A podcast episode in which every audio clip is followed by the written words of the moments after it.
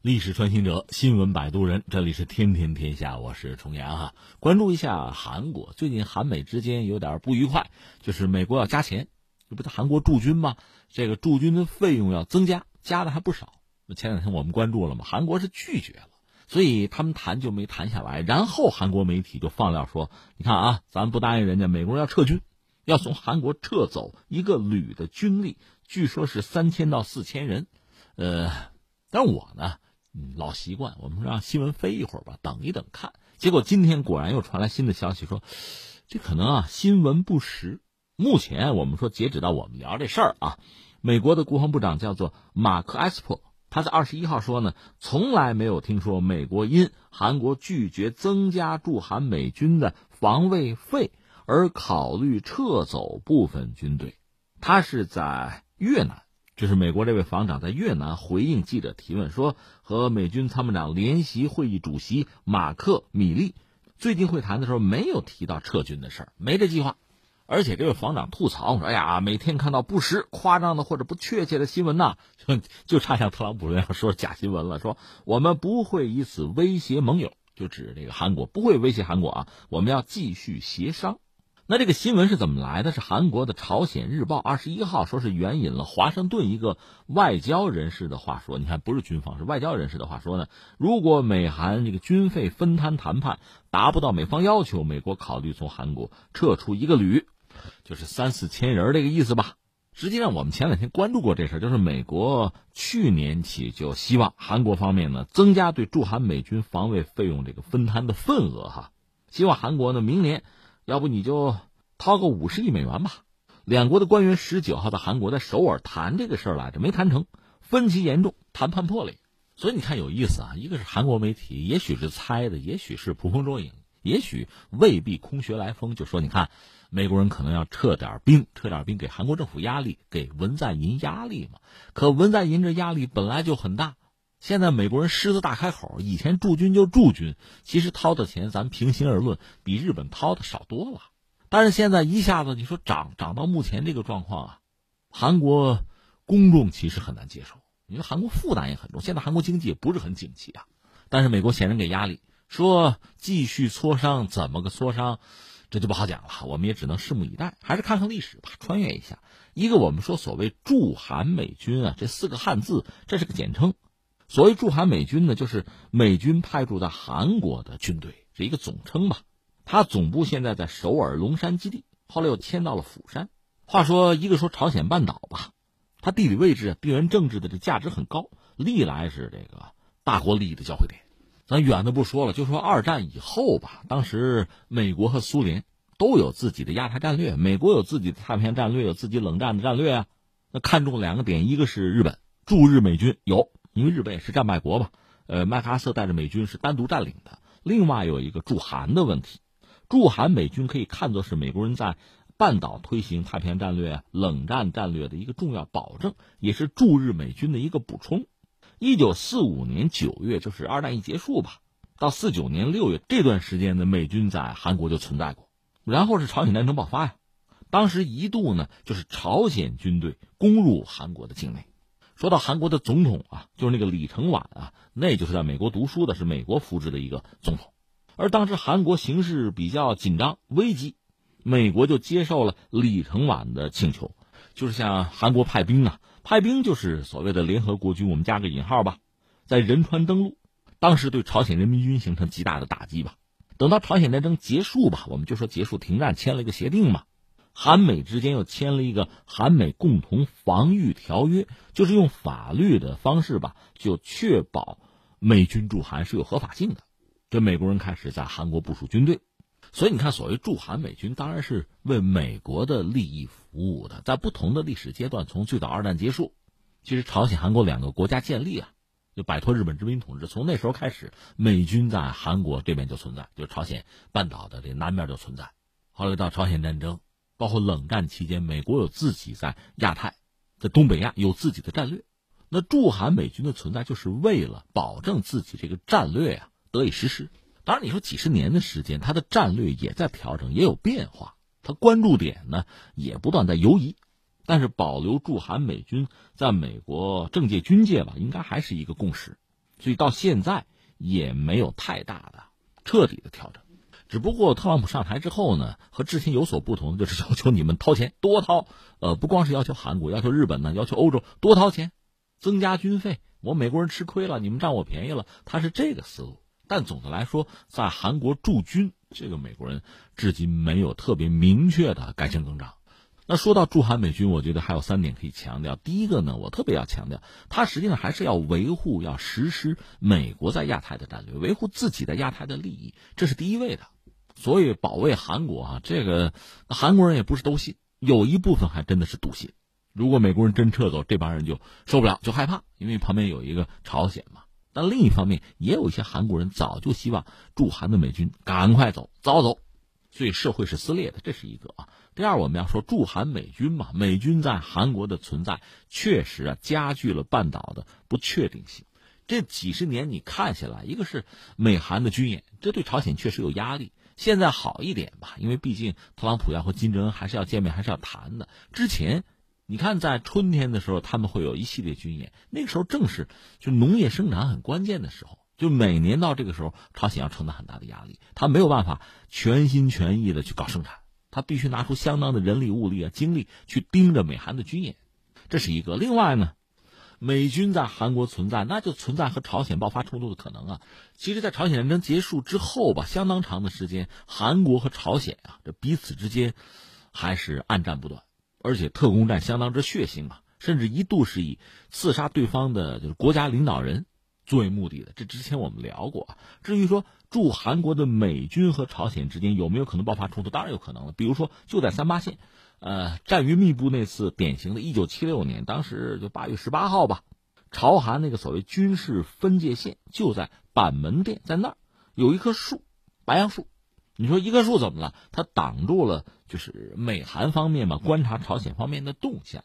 那怎么办？砍了呗。所以美韩当时派了个小分队，就到朝军驻守的哨所附近去砍这棵树。结果呢，就引发了朝鲜方面就是军人啊和美韩之间的冲突。有两个美军军官可能还被砍死了，险些爆发大战，但最终没有。韩国方面也很失望的指出，那美国人比我们还怕打仗。最后倒是没有大打起来，只不过当时确实战云密布，令整个世界感到忧虑。那第三，我们要说美军驻韩给韩国民众的影响，它肯定是两方面。一方面呢，它会提供一些就业或者是挣钱的机会吧，但另一方面带来的伤害也非常之大，就是美军对韩国民众的影响啊，骚扰就罢了。杀人啊，性侵啊，这都是有的。这个历史上你看，确实是恶迹斑斑吧。所以很多韩国人对美军驻韩很反感，就是因为这个。呃，当然今天我们并不想主要聊这个东西，我觉得可以关注哈，这个视角很有意思。看一下美国、日本、韩国在经贸上的这个互动，咱们就说经济，而这个和美军驻韩也是有关系啊。那咱们扯谁从谁说起？从朴正熙吧，就朴槿惠他爸爸，他是政变上的台。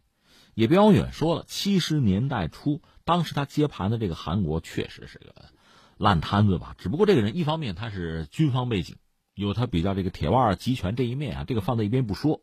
有人说他是个独裁者，这也没什么不对哈。另一方面，他确实下决心要发展经济，他提出一个所谓经济第一主义吧。他这个做的倒好，他是任用了很多专业技术人才，就他搞经济他不行，他不懂啊，那请懂的吧。不过呢，话说回来，就当年朴正熙，就算他是尊重知识啊、尊重人才，那又怎样？韩国经济非常之糟，而且当时就冷战期间嘛，苏联、美国两大集团在斗，在各个领域都斗，那基本上是一个平行世界吧。但也不是没有贸易，总的来说是竞争为主，双方都要扶植一些这个国家和地区吧。那西方这边就支持西德呀，那苏联那边就是东方集团嘛，华约呃支持东德呀。那在亚太这边呢，那有一个朝鲜，这有一个韩国。实际上，坦率讲，朝鲜的这个自然条件、地理环境其实比韩国要优越吧，就资源什么的。所以，实际上冷战期间，就苏联解体之前吧，朝鲜日子过得不错，甚至一度呢，在这个富裕程度啊，你看 GDP 什么的啊，工业啊是超越韩国的。那朴正熙很焦虑，很焦虑。他当时做了俩事儿吧，或者说处理两个关系吧，一个是跟日本的关系，再就是跟美国的关系。呃，顺便说一句，日本的崛起是沾了朝鲜战争的光的，因为美国所谓联合国军啊，到朝鲜半岛打仗，他的这个军需、物资啊、什么军火、啊弹药这些东西，在日本大量的生产，在日本大量的下订单。日本的第一桶金啊，就战后崛起第一桶金是源于这个朝鲜战争。那这个朴正熙是看在心里的。另外就是一九六五年下决心和日本还是关系正常化就建交了。那你想，朝鲜、韩国一直是就是半岛都是被日本殖民的，那公众心里边恨呐。朴正熙不好讲，他呢是上过日本人的学，当过日本人的兵的，他的感情应该比较复杂吧。但是这时候考虑到韩国的国家利益，还是和日本建交。另外，美国也在撮合韩日和好，当然韩国民众是很难理解、很难接受的。那韩日建交呢？日本的投资和技术就可以进入韩国，韩国的产品可以考虑进入日本，但是这很难啊。这是一个。另外就是跟美国的关系，这当然很重要了。一个是有驻韩美军，这是一个底，所以双方的关系它不可能不紧密嘛。另外，朴正熙考虑怎么着呢？就学日本那个军工特需那条路。日本人赚了钱了，那我韩国能不能赚钱呢？日本人是摊上什么呢？朝鲜战争。韩国人呢有越南战争，所以在六十年代初的时候，朴正熙和那个肯尼迪，后来被刺杀的那个美国总统就有会晤吧。说白了吧，就美国你给我钱，你帮我发展经济，那我呢要不我出兵越南，行不行？就这是一个交换吧。这个一开始美国人并没有答应，因为大家都是聪明人，都是老江湖是吧？都知道一开始说白了用不着你。但是打着打着，这美国深陷越南战争啊，不能自拔。这个时候就比较麻烦了，就想起韩国人来了。其实不只是韩国啊，这到了六四年，实在是撑不住了，说了几句话，大约就说啊，我们我们要在东南亚构筑对抗共产主义的联合战线啊，让更多自由世界的成员国国旗要飘扬在越南战场上。说到底就是您帮忙吧，我盯不住了。哎，这样一下子呢。其实朴正熙那个构想就实现了，就拿出兵的换援助啊。那你说出兵了吗？着什么急啊？这个时候得砍价啊！哎呀，不行啊，出不了兵啊！我们国内国会不干呐。另外，我的几个什么智囊啊、副手不同意啊，我不出兵了。你要不多给？说到底，这时候拿了美国一把，敲他一笔嘛。那美国也是老中医啊，这能不懂吗？哎嘿，那好吧，好吧，多给。到了一九六六年的时候，你看六一年。朴正熙有这个想法。六六年，美韩签了一个对韩国非常有利的备忘录，就是各方面主要是经济利益啊得到满足。出兵，当然说韩国出兵越南出了，确实出兵了，而且韩国兵啊在越南做了非常多的坏事，还不是打仗，主要是欺负老百姓，做了很多很暴虐的事情吧。但是呢，越南战争他参战了，韩国等于是打开了对美国出口贸易的突破口，等于说把当年呃。朝鲜战争之于日本的那出戏又演了一遍。一方面呢，战争物资在我这儿生产啊，包括一些这个战时的民用的必需品，我来啊，对吧？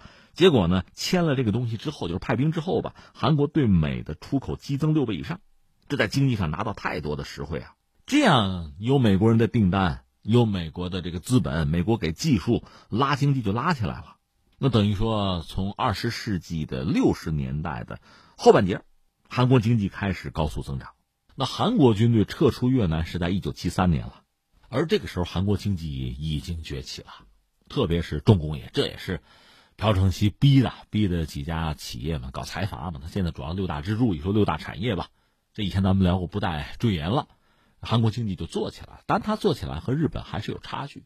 这个时候日本呢做得更好，甚至呢一度成为全球就经济啊第二大经济体，所有的欧洲国家全部碾压。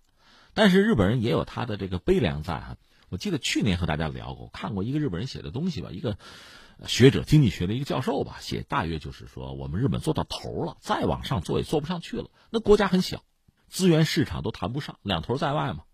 你们中国可能有机会，我们也就做到这儿了，超越美国我们是不可能了。这是日本人的这个态度啊，呃，超越不可能，能维持现状也不错，现状其实也很难维持。话说，你看啊，咱们就说半导体。说回到，呃，美日韩这个关系啊，一九九零年，日本当时占半导体市场的份额能到百分之四十九，将近一半啊。到二零一九年，前十大半导体公司呢，已经没有日本的企业了。为什么？其实是美国帮了韩国的忙。有人讲，最近这日本不是对韩国的半导体产业下手了吗？很简单，三样东西不卖了，就能整得你死去活来。从日本人那角度看，原来全球半导体市场这半壁江山是我的，是被谁拿走呢？就是被韩国人抢的，当然是美国人帮的韩国人。我记得当时美国总统是克林顿，在那个时代就是反倾销税吧，征日本是百分之百，而对韩国给了个百分之零点几，就一手打压，一手扶持，最后韩国呢从日本手里活活的把半导体这个市场抢过去的，所以韩国经济风生水起，一路高歌猛进，成了发达国家。日本完全没有办法，但是现在可能确实是一个机会。呃，当然这只是一个猜测哈。日本人能不能抢到相应的份额，我们得看他下面的一张一张牌怎么出。但是我们之前也聊过嘛，目前全球经济状况不是很理想，大家对未来预期都相对悲观的时候，就增量谈不上，就这点存量，这存量就互相抢吧，到你嘴里我就吃不上，那我吃到嘴里你可能就饿死。从日本人来讲呢，先把半导体这个。应得的这个份额，这个市场先拿过来，这恐怕想了也不是一两年了。这样你看，在美日韩这个关系上啊，美国当然它比较主动的，占据主导的位置。日本太强了，要打压一下，扶持一下韩国。韩国走得太远了，那就治一治。你看现在这次韩国遭到日本的这个经济上的攻击，寻求美国帮助，你出来说句话，美国说你们俩自己谈这事儿我不管，这等于韩国再次受伤是吧？这个另一方面呢？如果日韩关系太好了，美国人是不放心的。尤其是中国经济崛起以后呢，如果中日韩真在亚洲搞一个自贸区，这美国一般就得扔个雷。但是日韩关系走得太差，这美国也受不了。比如现在韩国说情报合作不要搞了，各玩各的吧，这美国也不高兴。他是希望按照自己的意愿，按照自己利益最大化这个标准来塑造日韩，包括美国和他们俩的关系，甚至亚太的格局。所以我们要看，就是美国现在所谓驻韩美军，它绝不简单的是你掏钱，我在这待两天，不简单的是这个问题。它和周边，比如说朝鲜、和日本、和中国、俄罗斯，其实都挂着钩呢，是一个比较复杂的问题。所以理论上，一方面美军驻韩，这恐怕还是在现阶段美国要做的事情。你又要驻，又希望韩国多掏钱，那韩国也是看到你这个意愿吧，想驻是吧？那又逼着我多掏钱，这里面可能存在一个讨价还价的余地，所以态度相对是比较坚决，就是拒绝。那下面会怎么样，我们就走着瞧吧。